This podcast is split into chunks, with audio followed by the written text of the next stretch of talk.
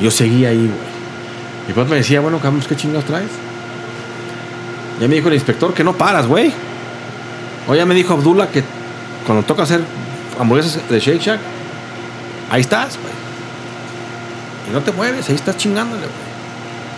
¿Qué le estás tirando, güey? Allá, allá me habla tu marca México. Entonces se ocupa mucha lana, güey. Ya sé. El pinche dinero otra vez, el pinche dinero, güey.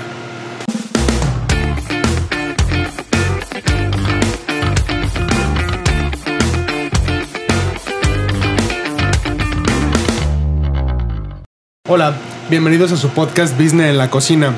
Eh, antes de que empecemos con el episodio del día de hoy, eh, los invitamos a que nos sigan en, en redes sociales, eh, que le den eh, like ahí en Facebook, en Instagram, en YouTube o en donde, sea- en donde sea que nos estén viendo. Eh, bueno, el día de hoy estamos con, con un gran invitado. Eh, Aarón, muchas gracias por, por recibirnos. Hombre, gracias a ustedes. Está aquí, están aquí en su casa.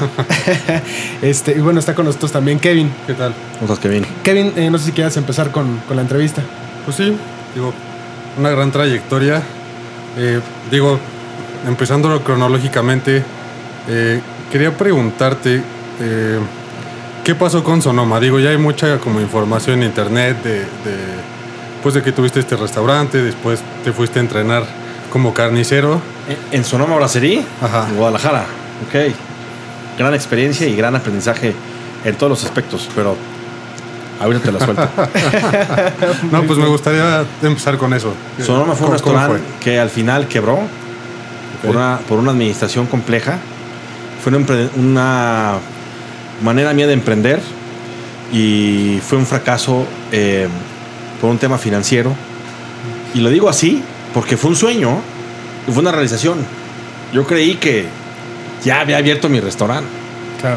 y que esos 3 millones y medio de pesos que me costó abrirlo, pues iban a regresar mañana. Pues el mañana no regresó. De hoy sí, de manera diferente, ¿no? Claro. Pero fue un negocio que, por ser una persona no con las capacidades o conocimientos fiscales, administrativos, y también, lamentablemente, el personal que te- con el que te rodeas a veces es el primero en llevarte la quiebra, cabrón, ¿no? Tú estás Claro. tratando de remar en el barco y hay quienes está haciendo un hoyo en el casco del barco y eso hace también que tengas problemas, güey, ¿no? Claro. Sin embargo, la parte bonita de Sonoma fue que me fue el restaurante que me catapultó a hacer lo que hoy sé hacer y a saber lo que hoy sé. ¿no? Este, Claro. en conocimientos y en práctica, ¿no? Eh, en, en cómo estuvo ese tema, yo tuve un restaurante anteriormente que se llamaba Manjale. Ese era un restaurantro. Yo creo que fue el predecesor de todos los restaurantes que hay el día de hoy. Porque arriba era un bar y abajo era un restaurante. Con silloncito, fine dining, eh, manteles largos y todo.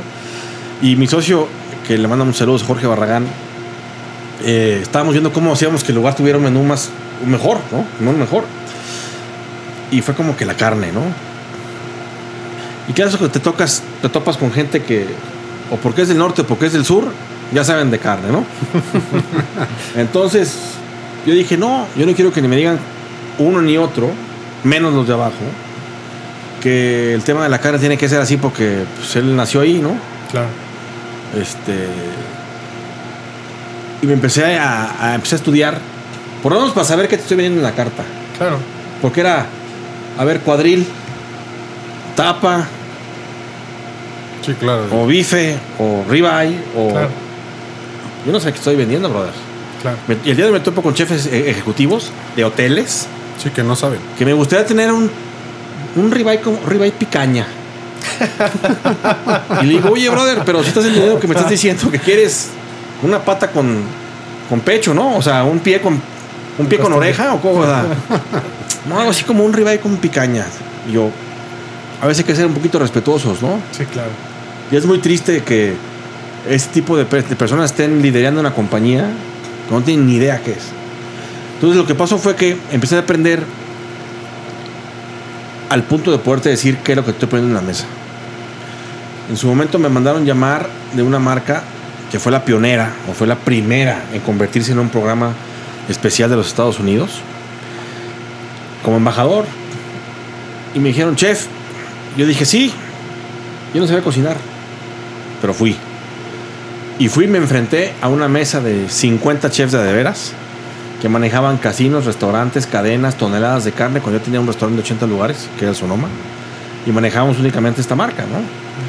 Eh, y pues tuve que tener la valentía para poder decir, pues ya estoy aquí, estoy en, estoy en Nebraska, güey. ¿Qué voy a hacer? si No tengo ni para regresarme, cabrón. Mi, mi vuelo es hasta tantos días y pues para hacer un cambio no me alcanza. Claro. Y, y afronté la situación y me fue muy bien porque pude entender y conocer mis skills en la parrilla, los cuales eran nulos o no sabía yo que existían, güey. La carne la sellé, hice el diamante. La carne la reposé y la saqué término medio, güey. En ese entonces yo no sabía ni qué temperatura término medio, ni qué era hacer el diamante, güey. Ni, ni, ni lo que era el reposo, cabrón. Y, y simplemente lo hice así. Y nos fue muy bien. Me tocó con Dylan Benoit, que es un chef celebrity allá en Canadá, que creo que está en Fire Masters o algo así, o en un programa de tele. Y él dijo, yo voy a hacer un tartar. Y yo a ti te he visto mucho en el Facebook que pones la carne en la parrilla. Sí, pero era por decir, era la foto del Face, la clásica de mis tiempos, ¿no? Ustedes son más chavos y a lo mejor son del Instagram, ¿no? en mis tiempos era del Face, güey. Y, pero entonces tú haces la parrilla. Pues yo hice un, un tri-tip, que es, una, es, una, es un corte de la, de la, del aguayón bajo, que es muy parecida a la picaña, güey, ¿no? Muchas veces cuando no hay picaña usan tri-tip, ¿no? Entonces, pues lo hice muy bien y al final hicimos unos tacos y hice una salsa con Nutella, chipotle, Wow. cebolla, que parecía entre un mole y un chocolate, pero bueno, quedó muy bien con un guacamole de pistache, cabrón. Porque mi mamá siempre fue muy buena para hacer guacamoles, güey. Entonces yo en, yo en la búsqueda de hacer un guacamole más, más bueno que el de mi mamá, pues siempre hice muchos, muchos experimentos cuando había aguacate en mi casa. Porque hubo una temporada de los 13 años a quizás a los 19 que me tocó vivir en una situación económica bastante carente. Donde había nomás acergas, frijoles, arroz, no había leche, no había aguacate porque eso era un poquito, eso era mucho más caro. No había queso, ¿sabes? muchas veces. Mi papá se divorciaron y mi papá se desentendió de la, se desentendió de la casa. eh, pues por temas de, papás, ¿no? Yo hoy en día no lo juzgo, mi papá en paz descanse. Al final tuvimos una excelente relación eh, y entendí, pues bueno, que él así reaccionó. Pero te, te llevo, te llevo para esos lados Sí, sí, sí. para que luego, para que ahí entendiendo cómo vas machando la historia. no la ¿no? trayectoria, claro. Entonces, este, ¿Tú creciste en comunidad judía o no? eh, sí, Sí. lamentablemente, ¿no? Porque, lo digo así, en una parte, fui muy feliz en una y fue muy frustrante en la otra. Mi mamá se convirtió en el judaísmo y fue el último, la última conversión que la comunidad de Guadalajara aceptó. Entonces yo siempre crecí como en un, con un pie de un lado y con un pie del otro, cara. Sí, en el limbo de, de sí, no. Sí, sí era parte, pero como era medio pretito, cabrón, y, mis- y los demás eran como güeritos, güey, pues yo ya tenía un tema como de, pues sí soy, pero no soy, cabrón, ¿no? Sí, claro. Este, y siempre crecí con eso. Pati fue una persona siempre muy controvertida porque yo decía las cosas como las sentía. Y el sistema era, no digas mucho porque ofendes a alguien de los poderosos, ¿no? Eh, entonces, bueno, eh, nunca seguí la kashrut o el, el tema kosher, más que cuando iba a hacer mi bar mitzvah. Pues para poder cumplir con esa parte de mi abuela, eh, de la parte de mi papá y la tradición judía. Y algo fue muy bonito, ¿no? Y aprendí muchísimas cosas. Pero yo sé que hoy en día hay muchos que piensan como yo. Hay hoy en día hay muchos que ya también se salieron de ahí. Yo cuando me salí de ahí fue cuando, fue cuando empecé a tener vida. Y fui yo auténtico, ¿no? Ok. Este, gran respeto y gran admiración a muchos, sin embargo yo no juego con esas cosas. ¿no? Mi hermana se casó con un religioso. Aquí comemos de poca madre porque comemos gorditas de afuera, tacos de barbacoa y ellos están comiendo en un topper. Pero como dicen por ahí, ese es tu perro, no el mío. Cada quien con sus, con sus eh, beliefs con sus creencias. Este, Y pues cada quien en su, en su banqueta, ¿no? Pero al- al- al tema fue pues que, eh, volviendo en un fast forward al Sonoma, ¿no? Pues yo me menté como el borras, ¿no? Yo quería tener la mejor carne disponible en ese momento y decir, yo compro nada más de esta marca. Y, es una marca americana y es una marca de, de alto prestigio. Y fui a Estados Unidos y la cociné y aprendí a cocinar. Porque regresando de ahí, hubo un concurso donde estaba el chef del Marriott, JW Marriott de Dubai, JW Marriott de Lima, Perú. Estaba un chef del Renaissance de Aruba. O sea, había puro chef así y yo. Y, y- y era 45 minutos y había que sacar el plato, ¿no? Ganamos el primer lugar con esos tacos, porque la gente dijo, ¿qué pedo con este guacamole? Con esta salsa, ¿no? Aparte las cebollitas, así, ¿no? Y la carne, pues bien cocinada, cabrón, ¿no? Claro. que fue un taco asesino porque mató a lo demás que los demás hicieron, güey, ¿no? Al final hubo un segundo, un segundo primer lugar de unos chavos que hicieron, hicieron un tortellini maravilloso, que bueno, fue como, güey, se tardaron tres horas, pero el mérito lo lograron. Pero no es porque hayas ganado esta, esta, cosa, porque puede ser algo muy simple. Pero para mí fue un, un, life changer, porque regresé al restaurante y le dije a mi parrillero, a partir de hoy, yo voy a ser tu parrillero y tú vas, tú vas a ser mi jefe.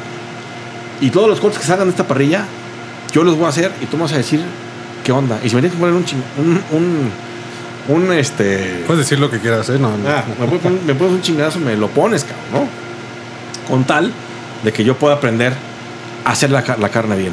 Y así comencé a hacerla en el Rational, en el horno de leña.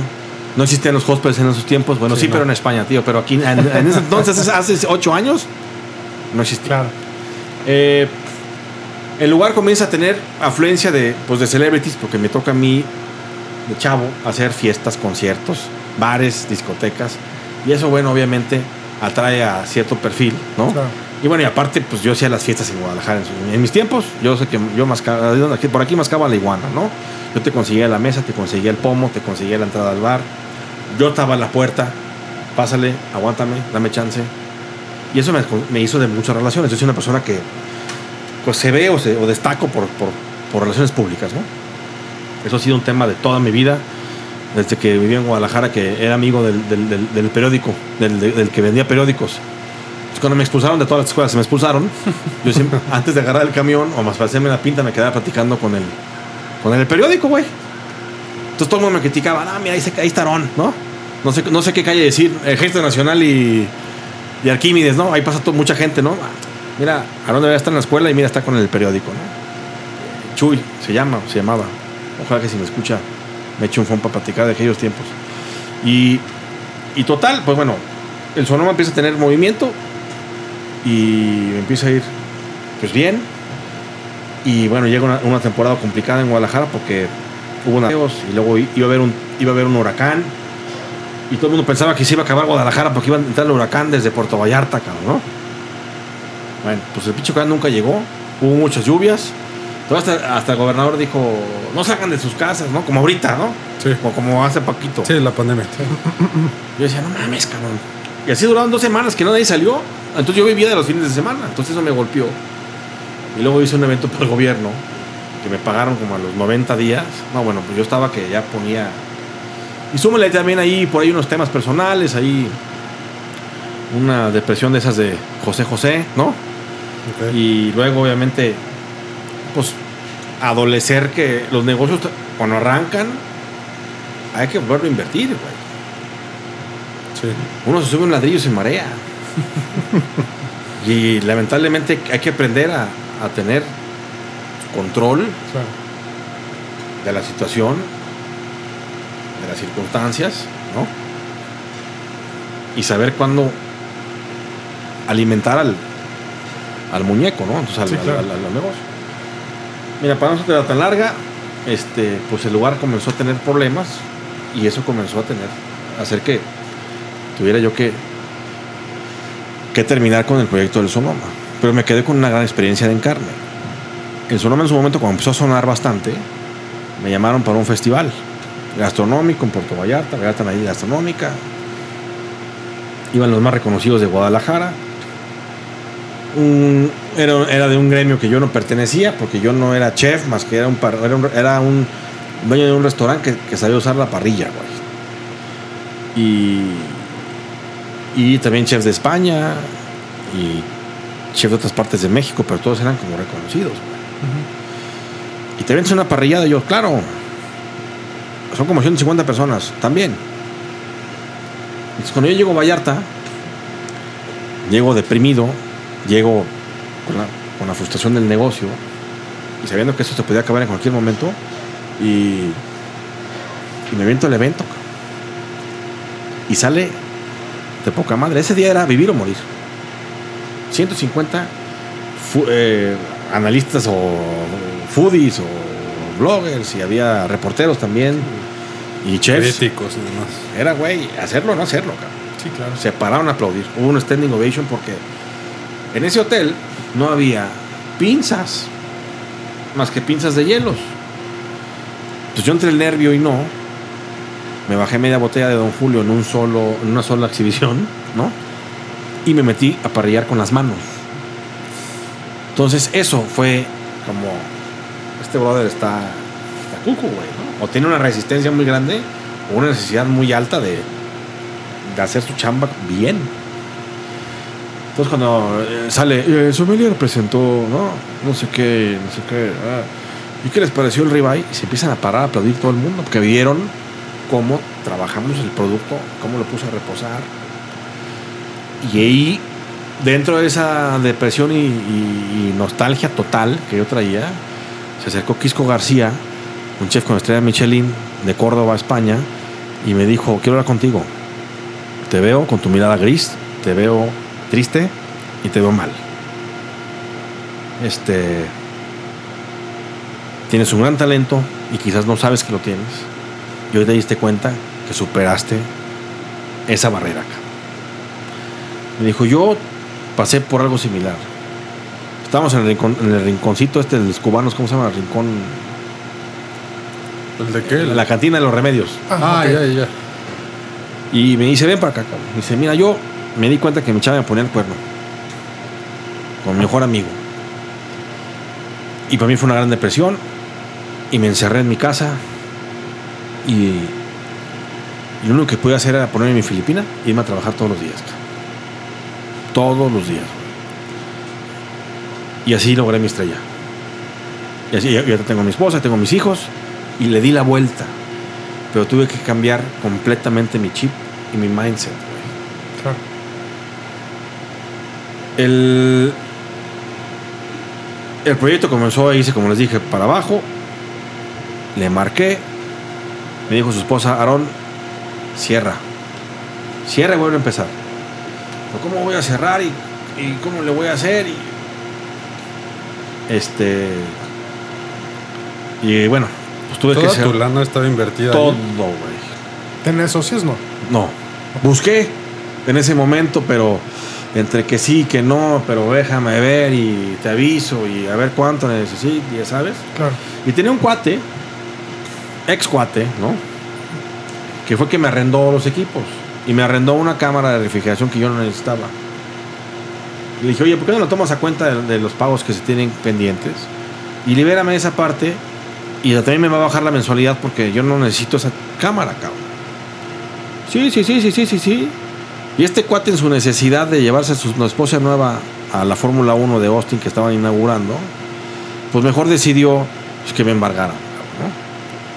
Entonces esa, noche me quedé con un asador, este, en un Weber que todavía tengo, un Q3200, a, a parrillando, este, y con otro Weber sacándolo a la, la cocina, uno de mis cocineros limpiando los pl- platos en el suelo y dije, no, ya, cabrón. Y me acuerdo perfectamente el desgarre emocional, y la frustración y la dureza que fue cerrar, ponerle candado y irme, cabrón. Sí, claro. Y, y la forma en que vendimos las sillas, vendimos las mesas, vendimos las pantallas, para poder pues, liquidar cuentas pendientes. Este, me fui a Playa del Carmen y acabé trabajando de capitán en mamitas con un sueldo de 13 mil pesotes mensuales. Al principio llegué al departamento del dueño y luego ya me mandó a una bodega en la calle 150 mil. Este, imagínense el calor, Sí. los mosquitos de noche y el chorro de agua sin regadera, ¿no? En la mañana sin calentador. Así estuve durante un mes y medio. No importa, ¿no? Vivía- dormía, con- dormía con unas colchonetas del, del- del- del Walmart. Y, y pues tapándome con una cobija también, ¿no? De esas del, del tigre, ¿no? Buenísimas, por cierto que las sigo usando hasta el día de hoy. Son muy buenas. Hice- Hice Hardwell al DJ, ¿no? Sí. Yo quería ver si por ahí otra vez regresaba. O a lo mejor si me convertía, ¿no? Como en argentino y habría ahí una, habría, habría un localito ahí de, de hamburguesas o algo, ¿no? Sí, Ya me quedaba ahí. Porque un año antes me fui a hacer a Armin Van Buren en el evento de Año Nuevo, que fue un gran evento. Yo me encargué de toda la producción, relaciones públicas, marketing, patrocinadores, arribos de los, del artista, todo, de todo. Oye, me tocó hacerlo mío. ¿No tenías manera de regresar a eso? O sea, como fácilmente. Cuando el monopolio de existe hoy en día de Ocesa, es muy complicado Bueno, sí, que hagas sí, claro. Sí, eso, ¿no?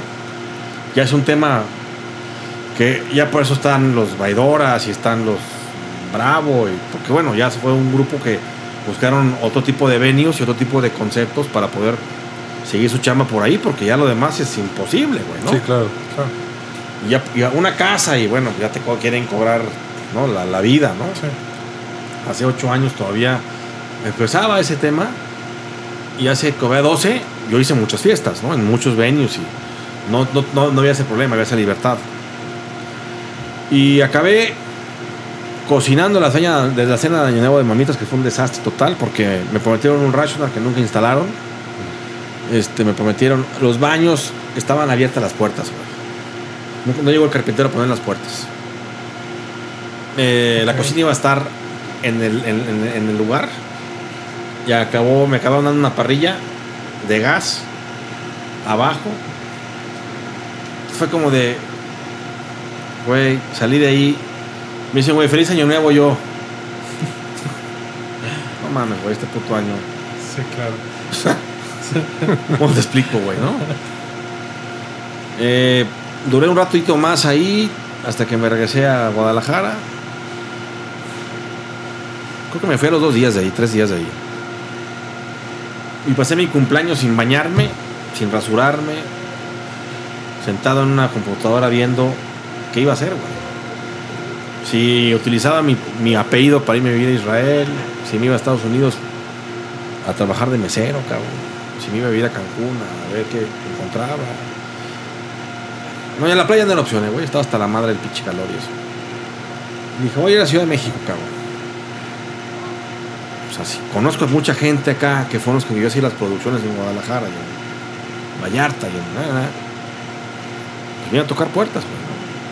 Y era como de. Llegué en un ómnibus de México a las 7 de la mañana con 844 pesos en la bolsa y dos maletas. Y that's all, güey. Únicamente pagaba una cosa, era mi celular, güey. Esa era mi, mi, mi, pop- mi popote al oxígeno, güey. Y, y empecé a buscar a gente, güey. ¿Y qué, qué vas a hacer ahora, güey? ¿Un antro? No, güey. No mames.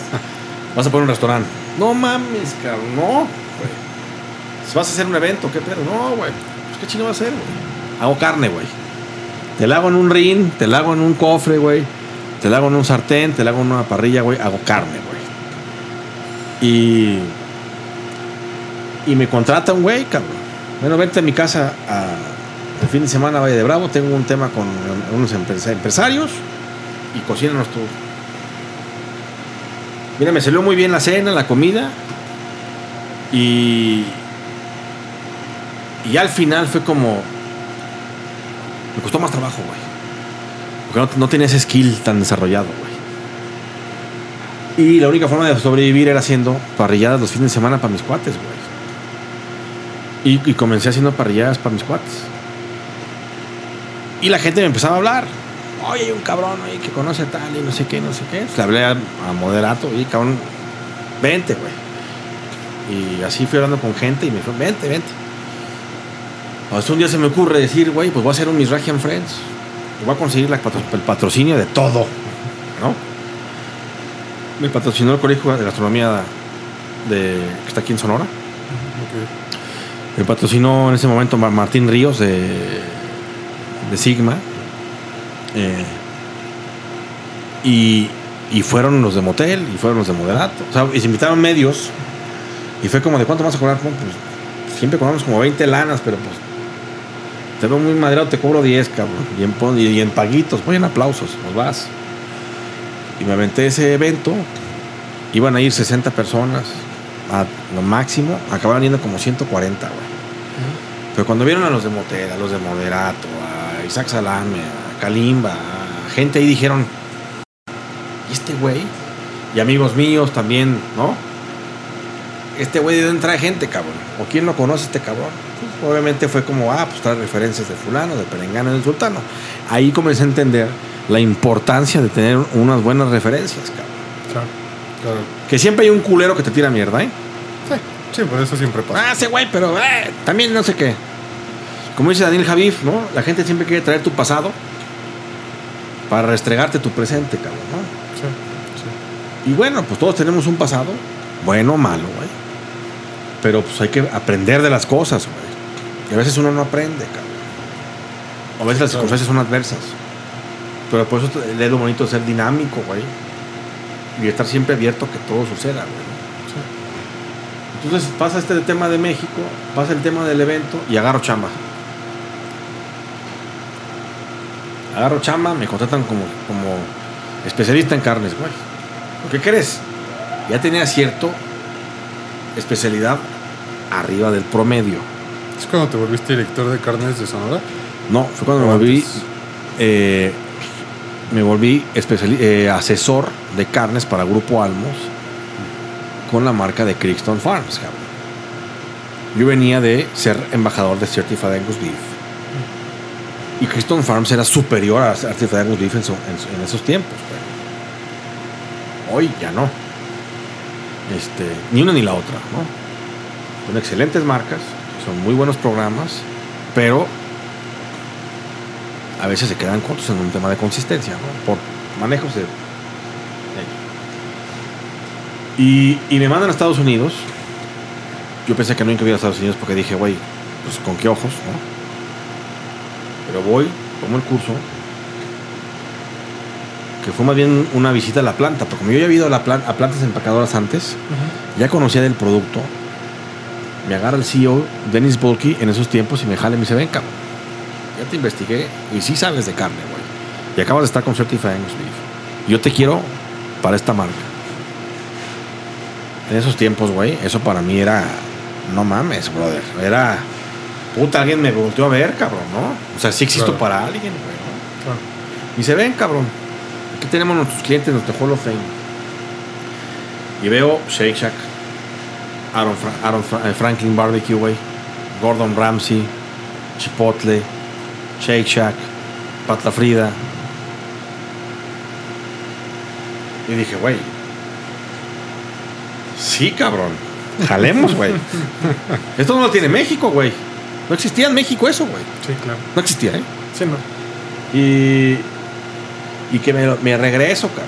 Y me, ay, entonces me dicen, güey, pues Pat La Frida, güey, es un güey muy, co- muy cabrón, muy famoso, cabrón. Pues muy perro, ¿no? Ahí está su libro, presta, pues. Fui a comprar a Barnes Noble y me quemé el libro. Yo no leo, güey. Ese me lo quemé todo. Era un cuento de un emprendedor, de un cabrón que transformó la industria de la carne en los Estados Unidos. Transformó la hamburguesa y creó el Burger Boom con Shake Shack y con Mineta Tavern y, y con otras mezclas de carne. Transformó, revolucionó el añejamiento en seco con su cuarto que era chiquitito a después ser el, el, el, um, ah, el 4 million dollars room y hoy es el 16 million dollar room, es el cuarto añejamiento más grande del mundo, cabrón. Eh, al tiempo pedí otro curso en el Culinary Institute of America en Hyde Park, que está a tres horas de Manhattan. Y, y le hablé a Pat, güey. Pero no era Pat, era su social, era su social media manager. Y luego, este. pues me dijeron, pues, ¿sabes qué? Déjale marco a Pat, güey. Me dijo, ¿sabes qué, Pat? Dice Pat que sí te recibe. Que si vienes, te recibe 5 o 10 minutos, güey. Si me dice un cuate, te vas a chingar 3 horas y media de camino y 9 mil varos. Que siguen siendo un mineral, pero ahí era la mitad de mi sueldo, cabrón. Sí, para hablar cinco minutos. por 5 minutos.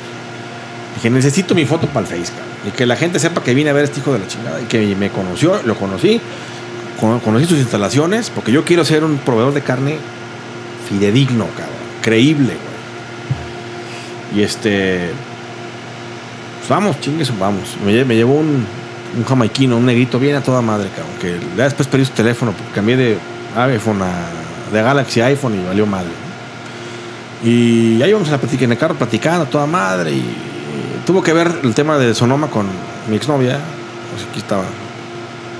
Este. Y eso me deprimió un chingo, cabrón. Son golpes muy fuertes internos, güey. ¿no? Y eso me desequilibró bastante y eso me creó una- un mareo Claro. que me llevó a que me rompiera la madre, ¿no? Entonces, pues bueno, llego con la Frida, la Frida no había llegado y como que escucho como que, güey, no va a llegar. Y dije, si no llega, ¿qué va a pasar?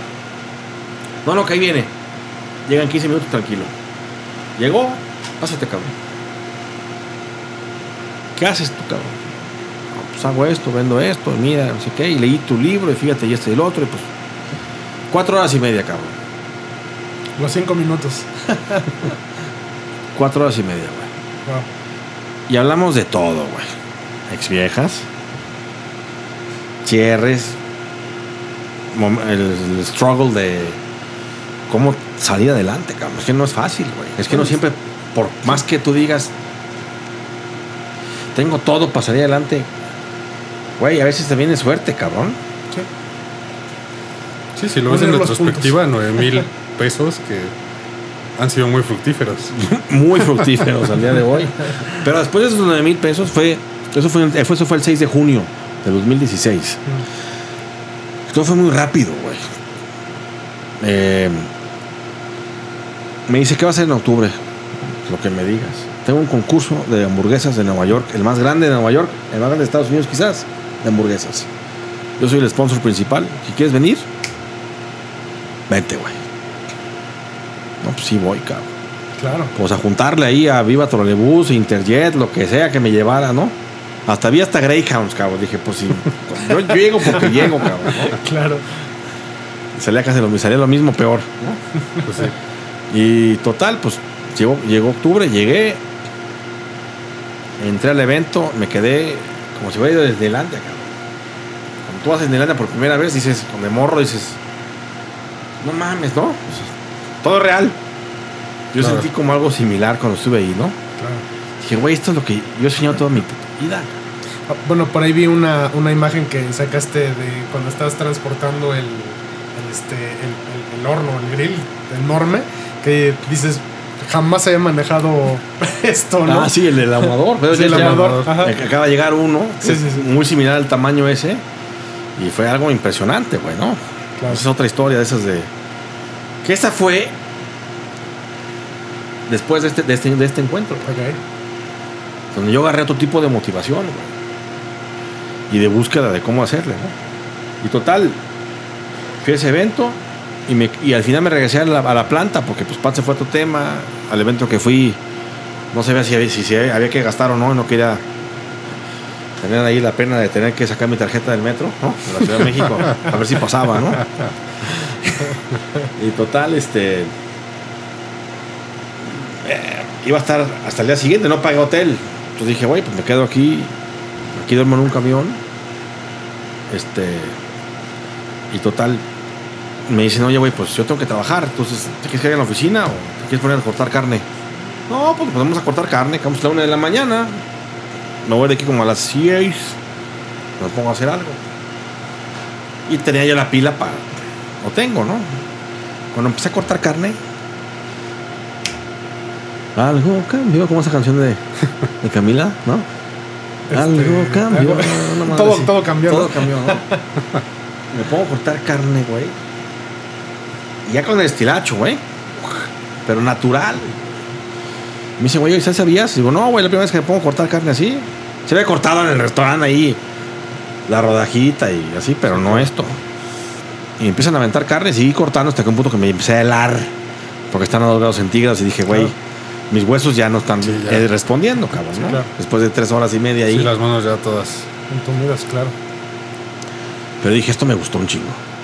¿Y por qué cuento siempre esto? Porque fue como los, las cosas que fueron, que fue un cambio completamente. El día siguiente me fui, dormí, dormí- me dormí en un camión y fue como de, ya está, hola, ¿vas a Manhattan? ¿Va? Sí, órale, güey, te llevo. Ah, gracias, güey. Y ahí me eché, otra- me eché otro, otro- otra jetita, esas que, que son las que hacen que amarre el, descanso. Sí. Llegué al Madison Square Garden, bajamos la carne, era un cerdo completamente, un cerdo completo, un whole hog, y empezamos a hacer en una caja china. Tampoco había usado una caja china en mi vida, güey. Y aprendí en ese momento cómo usarla, a meterle lógica, a decir cómo es que esta madre funciona. Físicamente, químicamente, funciona. Este güey le puso carbón de más porque le tenía prisa. Y me dice, ah, everything is fine, it's, it's- it's sizzling. It- este, está haciendo... tss". Yo, ¿cómo crees, güey? Eso no puede suceder. Corro y no sé cómo abro con las manos la caja china, güey. Y el, y el cerdo se estaba quemando, güey. Sí, claro. Sí. Entonces tuve que decirle, güey, pon trapo, bota el carbón, ¿no? Y deja que esta madre se le baje la temperatura. Ahí me ves ahí pelando el cerdo. Y no sé cómo le hice para saber hacer un glaze en ese momento.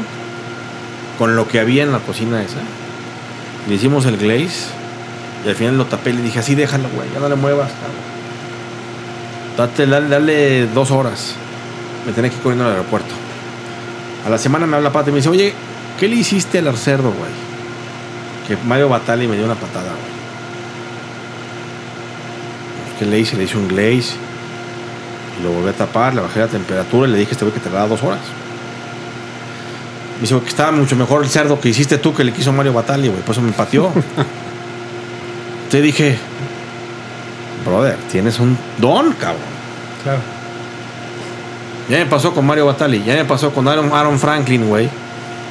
Ya me pasó con el, con el CEO y presidente de Certified Angus Beef. Brother, algo estás haciendo bien. Sí, cuando hiciste el brisket, ¿no? También para el evento de, Para del la- gobierno. el ¿no? del gobierno de, de los de la, de la señora Abbott, güey. Entonces, pero algo, algo nació en mí cuando comencé a, co- a- a cortar carne. Entonces, en diciembre, pues yo no tenía para irme con mis cuates ni a Valle, ni a Cuerna, ni a Playa, ni a ningún lado, ¿no? No, ni, ni a Polanco llegaba, cabrón, ¿no? Y le dije a Manny, oye, güey, pues, ¿no habrá chance que me vaya a trabajar con ustedes? Dos fotos en el Instagram y ya le hago a la mamada que estuve en Nueva York el fin de año, güey. Y. Bueno, dice Pat que sí te vengas, güey. Pero no puedes usar la sierra, más puros cuchillos. Y el horario, pues, de, producción, de 6 de la tarde a 6 de la mañana.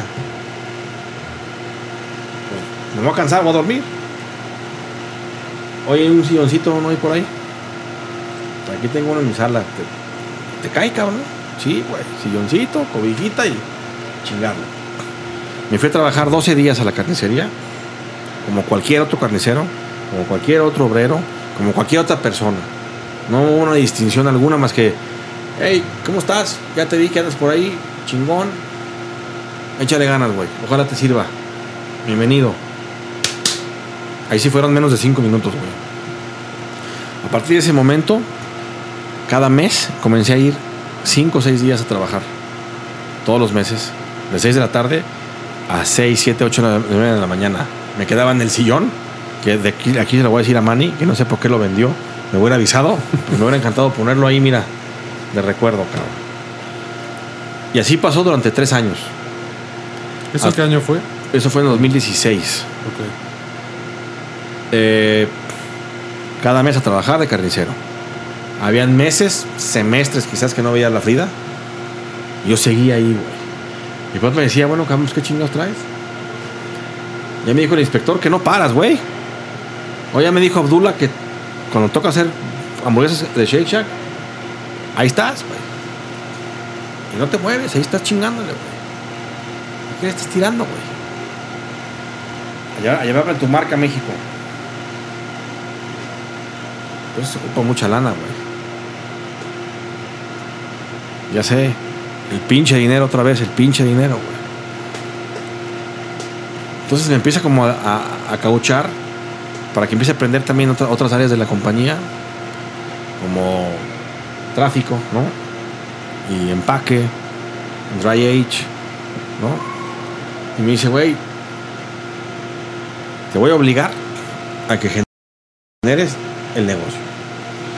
Cierra la puerta y me dice, esto nunca se lo he explicado a nadie, güey. Eso es como si se lo hubiera explicado a mi hijo. Compras la carne aquí, la vendes acá, haces esto aquí, haces esto acá, vas a hacer esto aquí, vas a tener esto acá, tac, tac, tac, tac, tac, tac, tac, tac. Y así es como vas a comenzar a llegar. Pues Pat confió en que yo pudiera lograr traer a alguien para poder generar el negocio. En ese inter, como dice acá un, un cuate, ¿no? ¿Qué te crees, no? que al año es, es el evento de hamburguesas otra vez, güey. Voy al evento ya entendiendo un poquito más, conociendo un poquito más de gente. Y sin boleto me meto. Entré. Muy bien el evento, increíble. Y al día siguiente, el evento que no me pude quedar, pues me quedé.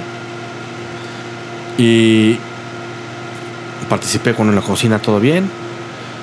Oye, ¿te vas a quedar más tiempo? Sí, pues ya tengo mi sillón. me quedo para el Coca-Cola Backyard Barbecue, güey. Llego yo con mi gorra de la Frida, mi camisa de la Frida, al evento. Dije, pues con esto voy a entrar. Vengo a chambear, güey, no vengo a pederear. Pásate, algo de la Frida, ah, pásate, pásate. Me paso. Ahí llegó el chavito de la Frida. Oye, ponte a cortar cebollas, ¿no? Sí, güey. Y veo que empiezan a cortar tomahawks, todos pendejos ahí. Y dije, nada, a ver, putitos, espérense. ¿No? Agarro el cuchillo. Y les empiezo a cortar todos los pinches tomahawks. Ah, bueno, pues ya este güey que lo haga, ¿no? Y eso veo que ponen unas parrillas. No pueden prender el carbón, güey. No mames. Entonces dije, güey, pues, ahí voy, cabrón, ¿no? A ver, carnal, dame chance, ¿no? Y empiezo a prender el carbón. Y prende, güey. Entonces empiezan a parrillar. Pero esas parrillas son parrillas abiertas, güey. Y los tomahawks de este pelo, con ese pinche labio de grasa, bueno, eso era un incendio, güey. Claro. Sí. Y estos güeyes se empiezan a echar para atrás con el calor. Sí, claro. Y dije, güey, it's now or never, cabrón. Mojé un trapo y así casi casi como pinche tortuga ninja. Y me empecé a meter a los pinches tomahawks y a la parrilla y cociné media tonelada de carne, güey. 500 tomahawks de kilo, güey. Y todo el 500. mundo tomando fotos, videos. Y yo dándole duro a la pinche parrilla, güey, sin importarme la foto ni el video. Yo entregándome la parrilla, al fuego, al calor, a quemarme las putas manos. ¿Cuál sal? Y todo hacían el nombre de la Frida, cabrón, que quede esto chingón. Claro. Yo me veía que el pinche Pat me veía de reojo, cabrón. Diciendo, este hijo de la chingada. La siguiente me presenté a trabajar, como todos los domingos. Y me manda, oye, te habla Pat. Y se voltea y me dice, oye, güey, mi primo es un mamón. Pero mi primo ayer se quedó cuadrado de cómo bajaste la parrilla. Que no nomás eres un carnicero, güey. Eres un gran parrillero, cabrón. Y ayer demostraste ser un cabrón pues, con talento y capaz y con huevos. Felicidades, cabrón. Es un gusto tenerte aquí. Esta es tu casa. No, güey, brother. Que ese güey te diga eso, Sí, claro. pues, te hacer la pinche lagrimita, cabrón, ¿no? Y te motiva a seguir empujando, güey. Es que el tema está, como dice la película de Rocky, güey. Seguir empujando, güey. En el momento que dejas de empujar, te carga la chingada. Sí, claro. Hace año y medio que yo estaba con COVID. Estaba con el tanque de oxígeno, güey.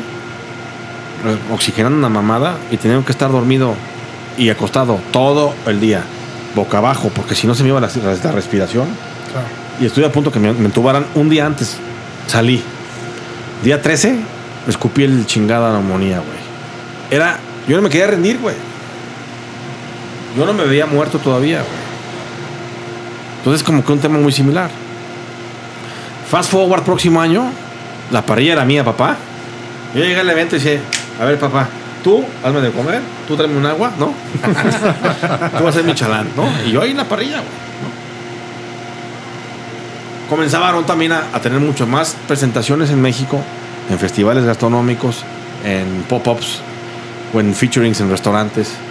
Y comenzaba yo a tener muchas mejores relaciones en la ciudad y a comenzar a mover mejor y comenzando y vendiendo carne de buena calidad, pues, ¿no? Ya para ese entonces eh, yo logré encontrar a alguien con quien asociarme y, crear el, el primer modelo de negocio para poder impulsar a importar carne, güey. Entonces me convertí de parrillero a carnicero y de carnicero a emprendedor, a vendedor y de vendedor a emprendedor y de emprendedor a pseudoempresario hasta que Pat un día me encierra, cierra la puerta de la oficina y me dice, "Es la última vez que vienes a la oficina, si no me traes un, un plan de negocios y una propuesta real, no te vuelvas a parar aquí, cabrón. Eso fue un, baldazo de agua, güey. Claro. Claro. A ver, consigue N cantidad de millones. Y bodega, y transporte. ¿Ya estaba sucediendo lo de Sonora Grill? O... No. Aún no. Hasta que hubo un acercamiento. Y. Y vendimos. ¿Qué será? Un par de toneladas. Y mandaron a Monterrey, que era Monterrey, la prueba de Monterrey y en Mazarik, que eran las, las, las sucursales más, Como las top, ¿no? las top. Si hay una queja ahí, valiste madre. Pues ahí me ves, güey, agarrando el avión. Llega a Monterrey, aquí está la carne, aquí está el producto. Oye, pero está descongelado. Es que está fresco, acaba de cruzar la frontera. No man. Espérate, güey, es lo mejor que puede haber. Este producto, ¿cuánto tiempo te lo acabas? En una semana. Fresco, güey. Recién salidito del horno, cabrón. Bueno, no del horno, de la. Sí, de la res. Sí, güey. sí, sí. Ahí y me puse, sí me tienes puse el a matadero. cortar todos los pinches ribeyes de la unidad, güey. ¿Por qué? Porque, porque aprendí a ser carnicero, güey. Aprendí a manejar cuchillos y me puse a cortar, güey. Pa, pa, pa, pa, pa, pa, pa. Y me metí a la parrilla también. No hubo ni una queja. El proyecto se quedó parado seis meses. Y Añorbe me pidió, me dijo, ven, ponte a trabajar conmigo, cabrón. No, no, yo tengo mi empresa. Aguántame. Yo tengo mi importadora. Yo quiero ser distribuidor de carne. Y un día dije, ¿qué tal si me dan la oportunidad de escoger la carne, parrillar, capacitar a los parrilleros, capacitar a los directores, a los gerentes, a los clientes, de generar una campaña y ponerle marca a la carne, güey. Algo que sea realmente creíble, algo que sea sostenible. Y, y comencé con un par de productos y que comenzaron a funcionar. Entonces inventamos el puesto de director de carne. Y inventamos si no, porque debería de existir. Claro. Tú vas a restaurantes o a, o a restaurantes de ca- cadenas de carnes, no tienen un experto en carne, brother. Sí, no. Tienen un chef que tiene experiencia media, media baja con respecto a la carne.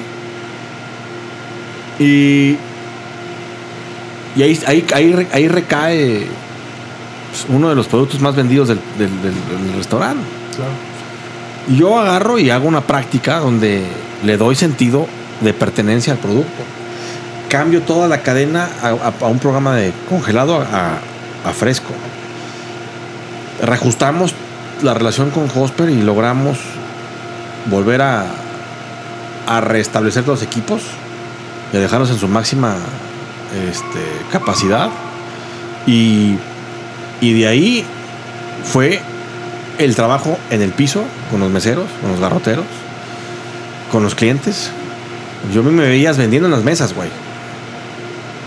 A mí me encanta el servicio de las mesas, de cómo respondían al término, al corte, qué tipo de corte querías, con grasa, sin grasa, sin, Claro. sin qué músculo querías, güey. Totalmente. Porque hay gente es, pues, quiero carne, ¿no? Sí, pero ¿cómo la quieres, güey? Sí, claro. ¿Qué tipo de corte quieres? Sí, con grasa, sin grasa. Tú decías, güey, pues quiero un, to- pues quiero un tomahawk. ¿Para qué quieres un tomahawk, güey? Mejor cómete un ribeye de un kilo. o quieres ser hueso, ¿no? O quieres impresionar. Y fue como mucha forma de, de poder interactuar y entender. Y entonces hicimos un catálogo de carnes, hicimos un catálogo de, de razas, hicimos un catálogo de marcas, un catálogo de, de calidades. Entonces fue como muy didáctico la forma en que tuve yo que dirigirme a más de mil y cacho de meseros Sí, claro. y a mis 120 parrilleros. Digo mis porque, pues, trabajé con ellos, cabrón. Sí, claro. Este, y, y era, hay una bronca en Guadalajara y volaba y estaba en Guadalajara ahí con ellos parrillando. ¿Qué pasó ayer? Descongelaste mal, parrillaste mal, te faltó más calor o estaba muy caliente, güey. O sea, era eh, entender de otra forma, otra perspectiva. Una cosa era cómo te la corto y cómo te la empaco y cómo te la entrego. Ahora ya Claro. era cómo la desempaco, cómo la preparo y cómo la Sí, hasta que llega a la mesa. hasta que llegue a la Sí. mesa, güey. Claro. Llegó la pandemia y eso hoy hizo que tu- tuviéramos que tomar caminos diferentes, ¿no? En, existió, existió un cierto celo, ¿no? Que yo, pudiera, yo, yo me quedara libre, ¿no? Y, y me quisieron forzar a que yo fuera parte de una sociedad que yo no quise ser. Y ahí fue donde vino, vino el rompimiento completamente de la relación, ¿no? Yo al, al decir no, pues puse en riesgo muchas cosas, ¿no? Claro. Porque asegura- haberse asegurado un ingreso, puede haber asegurado un flujo, pero pues también era mucho, era mucho riesgo para mí quedar en una empresa tan grande. Que buscabas más, ¿no? Claro. Aparte de buscar más, quedabas abajo de un... Puedes haberte Sí, claro. perdido los papeles de la empresa. Exactamente. Entonces ahora sí, otra vez volver a salir desde abajo, güey. Sí, claro, ¿no? Y puede suceder mañana, güey. Que volvamos a salir desde abajo. Pero Sí, nadie te garantiza nada, es- pero... Es, es, el, riesgo. Es el trabajo del día a día Claro. lo que te hace este hacer que las cosas sucedan, ¿no? Totalmente. Entonces, pues bueno, fue una gran experiencia y fue un gran trabajo que amé con locura desempeñarlo. Porque sí también me tocaba estar en mucho contacto con rancheros y con los rastros para que el producto llegara lo mejor posible. Eso generó mil envidias y mil controversias, ¿no? Este, de gente de mente chica y mediocre, ¿no? Que es la primera en, en señalar y apuntar Sí, claro. que tú vas avanzando, ves, ellos están sentados. Sí. Y obviamente después pues te vas dando cuenta que hay mucha corrupción. Todo el mundo quiere un- una comisión, todo el mundo quiere una tajada. Y, y eso es lo que me sigue pasando el día de hoy. En- con hoteles y con restaurantes que el chef quiere su lana. Y el de compras también quiere su lana. Y, y nosotros no podemos caer en esos juegos. Sí. Porque no nos pueden encarecer más el producto. Pues el producto ya es caro. Sí. La operación es cara. Y a veces los márgenes no son tan amplios. Y, y a veces hay que ponerle. El año pasado hubo que ponerle mucha lana.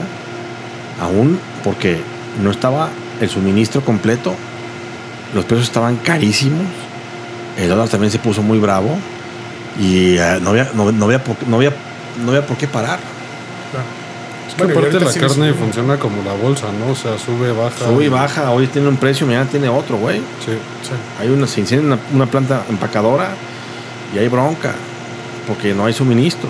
O sube el dólar y hay bronca. Entonces es, hoy es Navidad y hay mucha demanda de filete, de ribeye. Entonces Sí.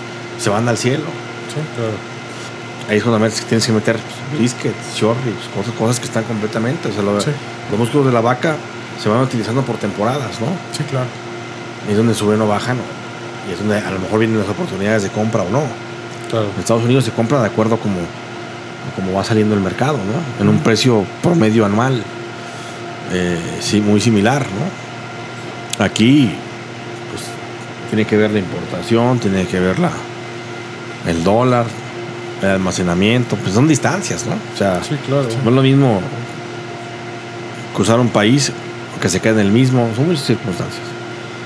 Pero bueno, ahora sí que seguimos siendo neófitos, ¿no? Y todos los días se aprende algo nuevo, cabrón. La capacidad de poder abrir las orejas y de abrir los ojos es muy cabrona. A veces después se te olvida ver. Sí, se te olvida escuchar. Oye, digo, no me gustaría, pero sé que estás súper ocupado, entonces para ir acotando, ¿ahorita en qué proyectos estás? Que es, bueno, Meets, Bueno, pero... ya, ya es enorme, ¿no? Lo que has construido. Pues, a veces le digo como la casa de naipes, ¿no? Hay que echarle su charol para que empiece a, a agarrar fuerza, ¿no? Pero es mi Raji Meets, ¿no? Con una colaboración directa con, con la Frida, eh, que tiene la experiencia del mundo en, en cómo operar una madre de estas, ¿no? Justo hablé con él hace rato y dije, carnal, tengo una pregunta, ¿no? Yo creo que si le hubiera dicho, oye, oye, de mis Meats como de importación de carne, venta y distribución de carne cruda, por llamarlo así. También tenemos una cocina allá arriba, eh, donde hacemos ahumados, sellados, parrillamos también, con horno Hosper y con hornos Rational. ¿Eso es lo que venden como para domicilio? Es correcto. O sea, tú llegas y tienes una parrillada, te, te- te mandamos la carne ya casi prehecha, con purés de papa, puré de camote, berenjenas, aderezos, panes, ya casi casi todo acompañadito para que llegues, abras y ahí está la parrilla, ¿no? Con un poquito de toque y de sazón. Tenemos el proyecto de Tacotoro, que es el más nuevo, que es, un- es una taquería chiquitita, aquí en Parques Polanco, pero se come espectacular, ¿no? Porque es lengua importada, cachete, que hacemos acá. Eh, una que es la quesabirria, que ha sido una sensación, ¿no? Que es brisket completamente deshilachadito, bien bonito, con un calito de birria, con queso Oaxaca fresco y tortilla de harina. Eh, tenemos las arons, que son es, es pan con lechuga, tomate y queso. Katsu, mostaza. ¿Esas son las que están 24 horas? Esa es la que está 24 horas más que hemos tenido una bronca porque pues no, no, no entran mucho, a veces no llegan los Ubers en las noches. Pero ahí va más ahí va. Lo acabamos de abrir en Santa en Samara, Santa Fe.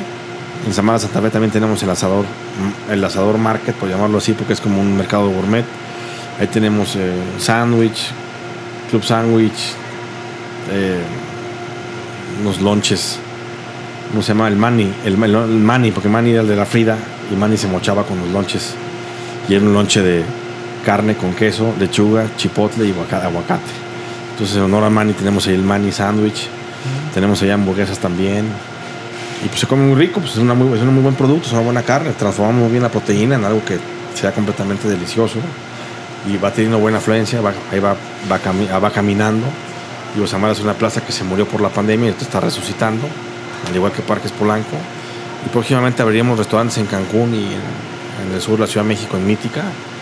Con mucha ilusión y con lejos de ser un sueño, pues es un reto. Claro. Lejos de que sea una romance, es un. Oye, ¿cómo de haber tenido un restaurante ahora en tan poco tiempo ya tres y vas por más? Pues Que- Bueno, y la distribución, ¿no? Que Sí, o sea- O sea, es como el, el corazón y ahí sacaste muchas verticales, ¿no? Correcto. Sí, el tema es que empezamos desde el corazón hacia lo demás. Y obviamente hay inversión, va a haber inversionistas, va a haber empresarios que están ayudándonos con el proyecto, pues para darle mejor, un mejor sentido y tener una expansión sostenida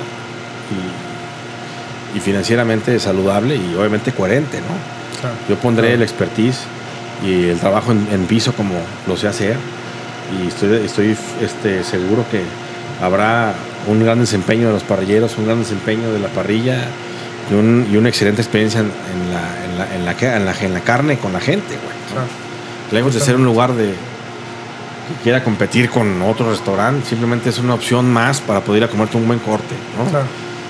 Adem- Si quieres ir al ruido, al DJ, otro tema, habrá otro tipo de conceptos. Sí. Sí, claro. Y aquí va a ser para poder disfrutar un buen pedazo de carne en la mesa Claro. y pagar un precio, pues bueno, quizás no va a ser Lo que cueste. barato, pero lo que cueste, que digas, me voy bien con mi, Claro. con mi costo-beneficio, ¿no? Claro. Oye, pues nos seguirá, eh, nos encantaría seguir platicando, pero pues bueno, sabemos que ya tienes este premura. Nada más, eh, platícanos dónde te pueden seguir, dónde pueden ver tus proyectos. Estamos en, estamos en Misraji Meets, tanto en Instagram como en Facebook. Y aparte también tengo el personal, que es a Misraji, que de repente en ese momento hay un. Pues mis. Ahí me, me curo en salud, ¿no? Eh, platico de lo que estoy viviendo, quizás en el momento, que ya sé Claro. que hay muchos que me han dicho. Manda más mensajes, güey. Habemos güeyes que estamos sufriendo ahorita un tema, ¿no? Sí. Estamos sufriendo ahorita una inflación, estamos sufriendo una, una carencia en los flujos, eh, porque de repente no está la situación como de mucho gasto, Sí. la inversión es muy medida, Sí. este, están los restaurantes tratando de bajar los costos por más que, por más que puedan. Nosotros estamos tratando de acompañarlos con ellos, somos sus socios. Claro. Hay que acompañarlos en, en las buenas y en las malas, ¿no? Totalmente. Y, y, pues son momentos complicados porque la pandemia ya acabó. Nos acostumbramos a vivir de una forma, Sí. luego nos cambiaron completamente la forma de vivir, y ahora nos volvieron a cambiar otra vez la forma de vivir con, con otros cambios. Sí. Claro. Entonces han sido muchas formas de cómo vamos reaccionando a, a, a cómo se van presentando las situaciones y, y también encontrándonos con gente también muy culera en el camino, pero pues bueno, todo se paga en esta vida y yo estoy de Sí. acuerdo con que, ¿no? Este, a veces dejar pasar las cosas un tiempo, ya después llegará el tiempo, la, vida es encargada de, de poner las, las cosas en su lugar, pero así como también trabajas un chingo, también tendrás tus recompensas y el tema es nomás no claudicar y no darse por vencidos y saber que aunque a veces están las cosas muy mal, este, pues eh, no hay que perder la esperanza. Hay que tener gente con la que te puedas realmente confiar. Yo tengo una novia espectacular, ¿no? Que me acompaña en mis locuras y en, y en, y en, y en mi día a día, ¿no? Que ha sido pues también quien me ha dado a veces El empujoncito. el empujón y la fortaleza y el respaldo y la tranquilidad y la confianza de poder yo seguirme expandiendo sabiendo que alguien está cuidando el, el negocio con, la misma, con las mismas gar- ganas y garra que yo cuidaría. Este, y, y también aquí está mi mamá, o sea, es buscar la forma también de tener como pivotes que, que te den, ¿no? Obviamente no, contención, ¿no? no todas las empresas pueden tener a lo mejor esta, esa, esa estructura o esa suerte, ¿no? Pero bueno, es tener al, al equipo de la mejor forma y entiendo que todos somos humanos y que todos tenemos errores, pero sí creo en las segundas oportunidades y, y creo que las cosas pueden siempre estar con buena cara y, al- y a la mala cara, pues bueno, al, al mal tiempo buena cara siempre, cabrón. Totalmente. Claro. Muy ¿no? bien. Muchas Bueno, gracias, chef. Gracias, No, gracias pues por, el tiempo, gracias por el espacio y este y bueno, pues ustedes eh, síganos en, en redes sociales, déjanos saber qué les pareció el episodio y si quisieran que, que hubiera una segunda parte, si nos das este oportunidad. Claro. Hablamos del ahumador. Eh, Perfecto. bueno, pues eh, síganos y estamos en contacto. Gracias.